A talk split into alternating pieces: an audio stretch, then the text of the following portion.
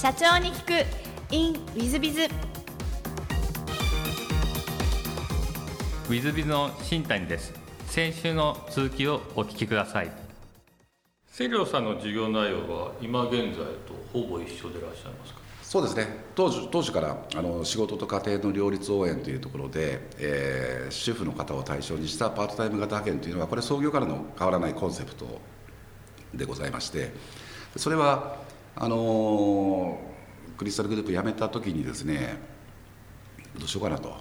でまあ先ほども申し上げましたように事業会社派遣事業を中心として250社ぐらいあった会社でございましたので、えー派遣というそれがエンジニアの派遣だったり、えー SE の派遣だったり、まあ、いろんないろんな派遣の事業をやってい,、えーいたグループ会社でございましたので、え独立をする際にですね、えー新しいことをやろうと思うとですね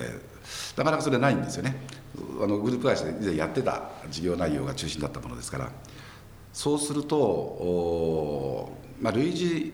まあ、同じ仕事をやるとですね、まあ、クライアントも当然バッティングをしてしまいますし、えー昔一緒に働いていた仲間ともですねあの無意味なこう競合関係になるというのも非常に避けたいなというところもあって、えコンセプトも変えたい、まあ、しかしながら全く新しいこと人材派遣をずっとやってきたあ手前ですね、えー全く新しい業界へ飛び込む勇気もなくですね。人材派遣の中において、えーえー前職と類似しないようなコンセプトでいきたいと。まあ、それとそもそもまずそこはあってですねそもそも、まあ、13年間人材派遣会社をやっておりましたのであの勤務しておりましたから、えーそこの課題とかですね、うんもっとこんなことやったらいいんじゃないかなみたいなそんなことをもやもやと考えていたことを具現化していこうと。で、まあ、そこで思ったのはあのうんあなるほどと思って僕はあんまり人材派遣っていう仕事好きじゃないんだなって思ったんですあのあの行き継いで考えるとですね結構ですねいい社員がですね派遣スタッフの方がですね辞めちゃうんですよね優秀だとですね。正社員になっちゃうんですよ。であのでこれ辞められるとですねクライアントから叱られるんですよね。困ったなって話になるんだけどただとは言ってもじゃあどっちがいいのって考えるとその方の立場になると、まあ、いい就職決まったらそれはそれでいいんじゃないのと、まあ、思ってしまうとですねなんか非常にこうえークレームにもつながる業績も下がる、まあ、しかしながら反面、ね、その人の人生にとってはそっちの方がプラスになる場面もあると。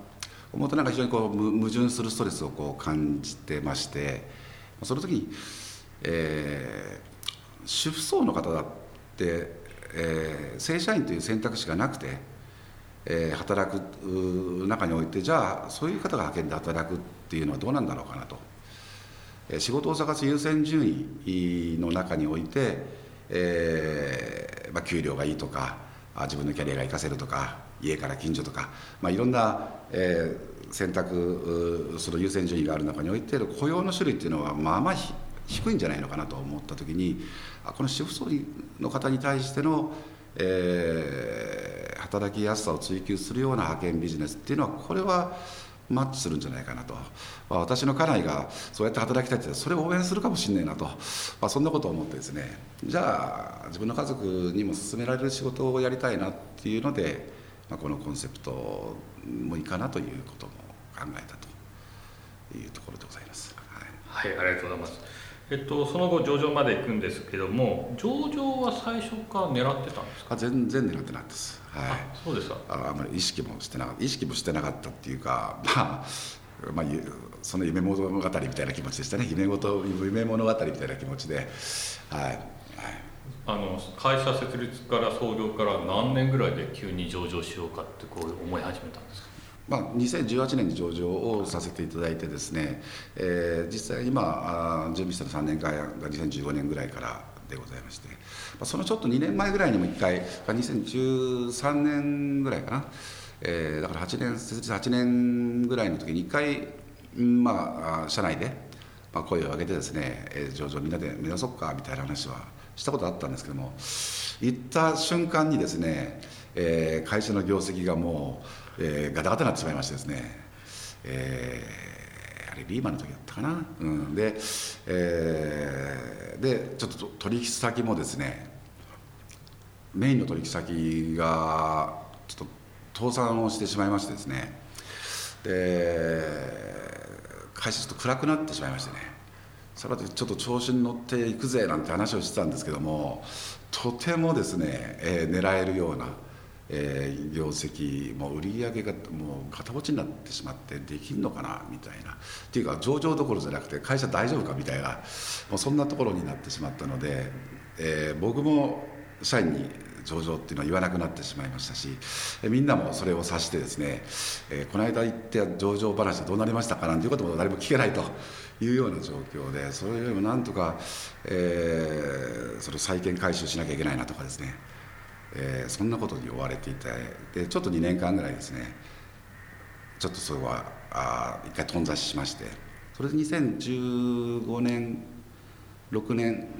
ぐらいにもう一回今度は本気でいくぞっていうことで言ったらみんなでやろうだっていうことになってそこから本格的に準備してで、まあ、約2年半ぐらいかな2年半ぐらいで、まあ、上場させていただいたというところでございます。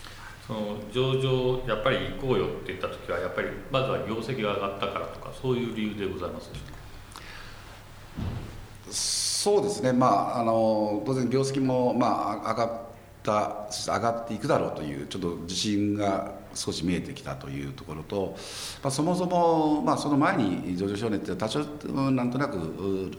ちょっと上っ面なところもあったんじゃないかなって、自分も反省をしてましてですね、で今度、本気でやろうやって言ったときに、いやじゃあ、なんで上場したいんだと。いうところが一番大切かなと思って、で僕はあの社員がですね、このまあ自分が創業してますから、まあ、創業されてる社長の方ってよく思われることかもしれないんですけれども、えーよくぞ本当にあのこの自分が社長の会社で就職をしてくれたの。よくついてきてくれてんなと、まあ、とってもそんな感謝の気持ちが湧くわけなんですけど。もでまあまあ名もない会社ですよね当然ながらですね。で、まあ、その中においてもまあ社員が1人増え2人増ええー親に話しても誰も知らないような会社に就職をしてくれてですね、まあ、そんな思いもあったんでよっしゃ、ね、うちの社員みんなね上場企業の従業員社員にしたいなと。名刺にあの東証のマーク入れたいなと、まあ、そんな思いをですねちょっと非常に思ってですね。だからまあ大きく資金調達の、まあ、いろんな目的そんなんじゃなくてとにかくあのセリオの従業員が、えー上場企業の従業員になることによって、えー本人も、えープライド生きがいやりがいまた家族も、えーいやうちのね、旦那がうちの家内がね上場企業で働いてんだよと、まあ、そんなことを思ってくれるようにしたいなと、まあ、そんな思いでやろうということで決めたんですけどね。はい。なるほどありがとうございます。素晴らしい思いなんですけどもご苦労とかはございませんでしたか？えー、とそれはあの上場のプロセスですか、はい。上場のプロセスはですね、えーまあ、苦労の連続といいましょうかですねまあよく上場できたなと思うんですけど。まあ何が苦労するかって、まあ、それぞれねいろんな企業ので上場されてる会社の思いとかあのバックグラウンドがあると思いますから何とも言えないんですけど、まあ、我々から我々の体験であればですね、まあ、非常にお恥ずかしい話なんですけども、まあ、なかなかそれ上場をおなんていうかこれまで業績上げようといったところの数字を業績を上げていくのが苦労しましたですね。あのまあ、いろんな制度とかあの体制とか、まあ、そういうこともいろんなことを整備しなきゃいけないわけなんですけれども、えーそれはまあもう特化工事でやるしかないみたいなところがあったんですけどもやっぱ数字業績をですね売上利益を上げていくっていうのが、えーまあ、いろんな方とのあのお約束があるものですからそれを達成するというのはですねなかなか大変でございました。はい。なるほど。予算達成というか予実とかいう分野でございますね、で予実もですね余裕持った予算が立てれたらいいんですけどね、えーカツカツの中でやってたものですからもうその予実の整合性というよりもただただあの数字を上げるんだというところです、はい、もう予実管理なんて次元の気持ちではなかったですね。そうですか、はい、多分、はい、リスナーの皆さんが今共感なさってるかもしれませんけども。そんな思いでございますね、はい、私もすごく共感してますが、えーと、そうしましたらですねセリオホールディングス様の、えーと、事業内容をですねぜひ宣伝がてらご説明いただけたらなと思っております。はい、はいあのありがとうございます。あのまあセリオホールディングスは、えー、上場前にあの作った持ち株会社でございまして、えー、現在も事業としては株式会社セリオカタカナでセリオという会社で事業を行っております。えー、先ほど申し上げましたように、えー、仕事と家庭の両立応援、えー、また未来を担う子どもたちの成長応援という2つの、えー、事業の目的を掲げております。まあ、ミッションとしては、えーえー、あの家族の笑顔があふれる幸せ創造カンパニーというのをですね、えー、我々が目指すべき姿として掲げているわけなんですけれども、えー、3つの事業を行ってまして1つは先ほど申し上げました、えー、主婦層働くお母さんに対してのパートタイム型の人材派遣事業が1つ、えー、2つ目が、えー、小学生の学童クラブの運営事業を行っております、えー、3つ目が、えー、保育園の運営事業を行っています。でまあこの2つ目3つ目の事業で、えーいわゆる施設の運営をしてますので、この施設が今、トータル全国で183施設の運営をしているというところで、まあ、多くの利用者の方に、来ていただいているというような運営をしていると、まあ、そこでトータル、その3つの事業を行って、が核となっております。大体売上ベースで言っても3分の1、3分の1、3分の1ぐらいでございます。でまた今、えー、新たに、えー、1年前からですね、えー、芝生のですね天然芝のえー、販売施工管理業務というのをやっていこうと。これを、えー、ターゲットとしては、えー、保育園幼稚園の園庭と、えー、小学校からの校庭グラウンドに対して、まあ、こういう教育福祉施設の、えー、グラウンドにをターゲットとしてやっていこうと。まあ、そこで子どもたちが、えー、裸足で芝生の上でですね土のグラウンドでなくて、えー、芝生のグラウンドで走り回る笑顔で走り回る姿を描きながらですね思い浮かべながら、それを広めていこうということをまた新たに今やっているというところでございます。はいありがとうございます。セリオホールディングス様、どんどんあの事業を広げていらっしゃいますので、ぜひリスナーの皆様ご注目いただきたいなと思います。えー、そうしましたら、全く違う質問もさせていただければと思ってます。えっ、ー、と事前のご質問で好きなもの好きなことで音楽ライブ活動というのをお話しいただいてるんですが、はい、ライブとか今もじゃあ結構やられる感じなんですか？はいあのー、まあ、これちょっと50の手習いみたいな話でしてねもう50前からやり始めてるというところで、えー、ちょっとコロナでですね少し活動がしづらい環境ではあるんですけれども、まあ、ぼちぼちまた活動したいなというところで会社の社内でもバンドがあったりとかですね社内ライブがあったりとかしてまして、まあ、あとはまあ社外のまあ音楽友達ともライブ活動をやってるというところでございます。なんか途中からその、まあ、40代か50代ぐらいからこう、急に始められた理由は何かあられたんですか？もともと音楽も聴くのも好きだし、まあ、ライブ見に行くのも好きで、まあ、学生時代にちょっとあのバンドなんかをかじってたというところもあったものですから、えーまあ、たまたま会社のメンバーとの飲み会の中で「えー、社長バンドやろうよ」みたいな「いいねいいね」みたいなです。非常に簡単なノリでですね、えー、じゃあやろうと。何やろうかだと。ちょギターは6本弦があるから難しいから4本の弦のベースにしようかなと、まあ、そんな感じで僕は今ベースを担当させてもらってるんですけれどもあの、まあ、始めたというのでそれで楽しくて、まあ、ハマってしまってでやってるというところでございます、はい、割と社員さんともお近いしお仲が良いですね。そうですね。あのまあちょっと人数も多くなってきてみんながみんなとコミュニケーションが、ね、なかなか取れない面もあるんですけれどもまあいろんな意味で関わりというのは、えー、大切にしていきたいなと思ってやってます。はい。非常にあの若浜社長様のお人柄お優しさがにじんでるような感じがこのライブ活動からよくわかるんですけども、えー、座右の銘もお聞きしてまして「経天愛人」まあ「天を敬い人を愛す」というのを選ばれてらっしゃるんですがこれ選ばれた理由は何かございますでしょうか？はい。まああのね、よあのご承知の通り、まあ、あの最後高森さんがあの非常にお好きな言葉というところででまたあ京セラの稲森和夫さんも非常に好まれている言葉というところで私自身も、えー、稲森和夫さんがあえー、やっていらっしゃった清和塾にも、まあ、十数年、えー、入らせていただいて、勉強もさせてもらっていたという、まあ、そこに非常に大きな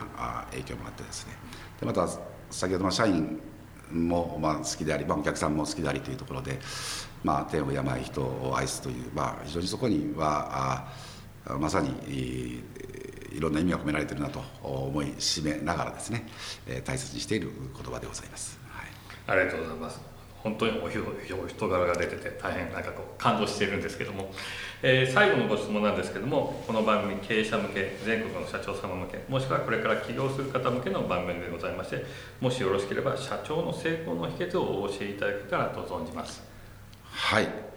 えー、大変難しいあのご質問ありがとうございますという感じなんですけども。そうですね。あのうんまあ何が成功なのかあ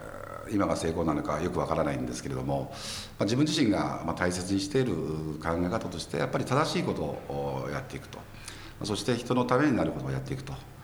えーまあ、そこに尽きるんではないのかなというふうに思います。あの今の事業もですねあの幸いにも、まあ、あ先ほど申し上げたような事業で、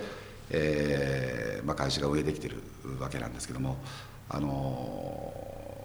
割とシンプルなあの事業内容なものですから、えー、周りの方にご理解もしていただきやすくですね。そして、えー、この仕事を通じて何がいいのかというのも非常にご理解をしていただきやすい事業をさせていただいていると思ってまして。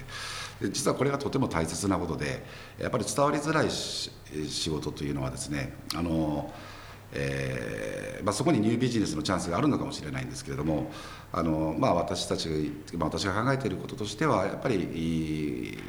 私が考えているまた我々の会社が取り組んでいるということを、ま、広く、え、理解していただくということがこの事業の、え、スムーズにこう拡大をしていく一つの、え、ファクターなんではないのかなと思ってます。でそので一番大切なことっていうのはやっぱり、え、正しいことであり、え、そして人の役に立つことであるというところが気分になるのではないのかなというふうに思ってまして、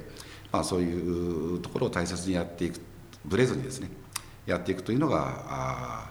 まあ、必要なのかなというふうに、まあ、まあ、僭越ながら思っているような次第でございます。ありがとうございます。お若い頃から正義感がありお優しいあの若浜社長様のお人柄が出る素晴らしいお話でございました。どうもありがとうございます。えー、リスナーの皆さんも本日はお優しい中あお聞きいただきまして誠にありがとうございました。ぜひ皆さんのご参考にしていただければと存じます。若浜社長様本日はどうもありがとうございました。はいありがとうございました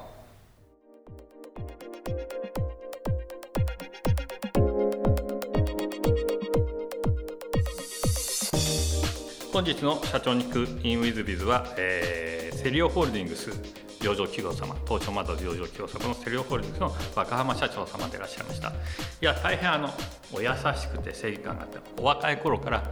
えー、正義感と人の優しさというのを持ってらっしゃってそれがそのまま事業につながってるんでえー、まああのこの番組いろんな人の収録をさせていただいて共通しているのは皆さん方やっぱり、えー、お若い頃の体験からあ社長業になられたり事業が進んでいるというのは一つ多いパターンですね。でもう一つはあのあ,、まあ、ある意味出会いから、えー、たまたまの転職からその事業に出会いせいせいそのまま社長業になっていきそして上場企業になっていくという感じなんで。まあ、つくづくですね、えー、若山社長様のご経歴などをお聞きしても、えー、ご縁とか運とか運命というものなんだなというふうに感じさせていただきます。かつその若浜社長さんのようにお若い頃に培ったその思い志みたいなものが、えー、まあ、上場までつながってきてそしてさらなる発展につながっていると思いますとやっぱりお若い頃どんな思いをしてきたかどんな苦労をしてきたかというのも大変大切だなと感じさせていただきました。まあ、の正義感とそのお優しさ愛みたいなところですね人を愛すみたいなところが、えーまあ、釜社長様のご特徴であり、えー、成功要因だと思いますのでぜひ私自身真似していきたいなと思った次第です。リスナーの皆さん方もご一緒に、えー、真似していきましょう、えー、本日の社長に行くインウィズは、えー、セリオホールディングスの若浜社長様でした、えー、それではまた来週。3分コンサルティング。w i z b i z が社長の悩みを解決。本日の3分コンサルティングは K 様、えー、サービス業でいらっしゃいますえー、新谷さん、こんにちは。先日採用した方が来年から入社します。今まで採用した方は皆入社前はやる気があるように見えるのですが、使用期間中に多くの方が辞めてしまっています。正直派手なあ仕事ではありませんが、経営も安定していて、残業も繁忙期以外はありません。そのためどこに不満を感じているのかわからないのですが、中途での採用はそんなものなのでしょうか。えー、新入社員も迎える上での心構えや整えておくべきことがなどがございましたらお教えいただけますと幸いです。この悩みはですね、本当にあのよくあるお悩みですね。私自身も WithBiz も当初はですね、入っても入ってもやめる。入ってはやめ、入ってはやめ、入ってはやめということで、もう本当に100%やめてんじゃないかなみたいな時がございました。で、そこで私自身ですね、どうしたかというとですね、えー、自分が変わろうということを思いました。まあ、いわゆる大昔は私も中間管理職をやってた時は、えー、いわゆるパワハラとか今でいうパワハラとか厳しいことを言う上司だったのでそういうことやめよう温厚な社長になろうとで自分が変われば変わるんじゃないかということでありましたら今はほぼ100%やめていかなきません。えー、ですので、まずはですね、社長様自身、K 様自身の、K 様が社長かどうかわからないんですが、えー、社長様自身の姿勢を変えたりすることが最優先だと思います。で、えー、さらにうちがやったことはですね、え、まあ私よく言ってるのは就業規則と経営理念と人事評価制度。この3つが揃ってないと、まあ、社員は定着しないと。こういうことをよく言ってるんですが、逆に採用もできないと言ってるんですが、まずここをきちっと揃えて、そこのを内部できちんと徹底していく。そういうことが重要じゃないかと思います。まあ、うちでは、えー、今、昼礼をやってますけども、昼礼では経営理念を社員が読み、社員がコメントをし、そして私もコメントをするみたいな、毎日毎日やって経営理念の浸透というのを図ってます。まあ、このそういうことによって結果的に、えーえー、やめていかなくなっているというのも事実ですよね。えー、ぜひですね、えそういうのを3つ揃えるというのをやっていただければと思います。で、さらにうちの会社ではですね、えっと、まあ、健康管理なんかを気遣ってまして、えー、お休みが多い人は、まあ、私が健康面談なんかをするとかですね、えー、管理部のメンバーにはですね、えー、そのあうちのメンバーたちは元気ないかとかいうのをですね、チェックさせるみたいなことをさせてます。で元気なさそうだったり、また問題があったり、またはなんか愚痴が多くなってきてたりする場合には、フォローします。場合によってはですね、えー、私が飲み行ったり連れて行ったりとかですね、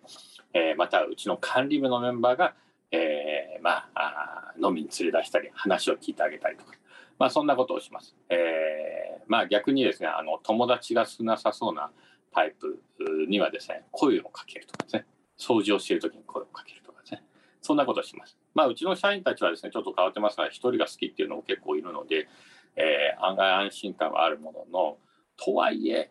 本当に口でそう言ってても、本当にそうかというと微妙なところもありますので、えー、声をかけるようにしてみたいなことをですね、えー、常に社員たちのですね、えー、あ、なんだろう、浮き沈みをチェックしてる。そんなことをするのは管理部の役目みたいなことでですね、管理メンバーがやってくれてます。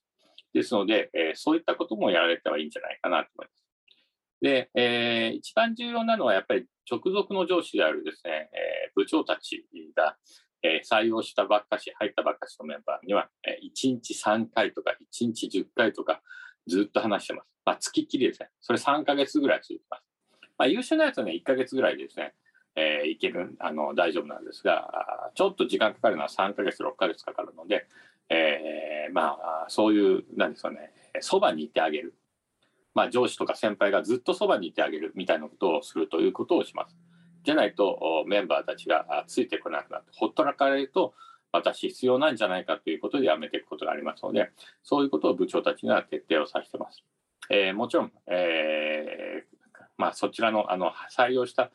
あされた側の人材の方の問題がある時もありますし、えー、その部長たちがうまくフォローできない時もありますので、そこを管理部がうまくカバーをしていくみたいなふうになると、ちょうどいいのではないかなと思います。ぜひですね、えーやっぱりフォローが一番大切ですので、えー社長様からもフォローするし、え中間管理職の方々がきちんとフォローする、そういう体制を整っていただければいいのではないかなと思います。ぜひ頑張っていただければと思います。え本日の3分コンサルティングはここまで。また来週。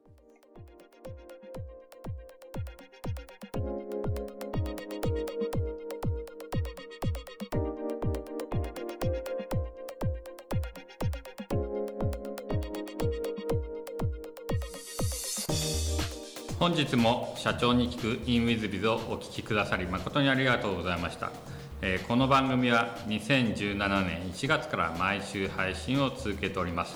これまでにたくさんの成功社長成功経営者のインタビューをお届けしてまいりました。その内容はすべてテキスト化いたしまして私ども WizBiz が運営するウェブサイト経営ノートでも閲覧いただけるようにしております。音声だけでなく文字で読み返すことで新たな発見や気づきがあり皆様の会社経営に役立つヒントがきっと見つかるのではないかと思いまして、えーサイトの方にもさせていただいてます。ぜひネット検索で経営ノートスペース社長インタビューと入力いただき経営ノートのサイトをご覧になっていただければというふうに思っております。本日の社長に行く e ムイズではここまで。また来週。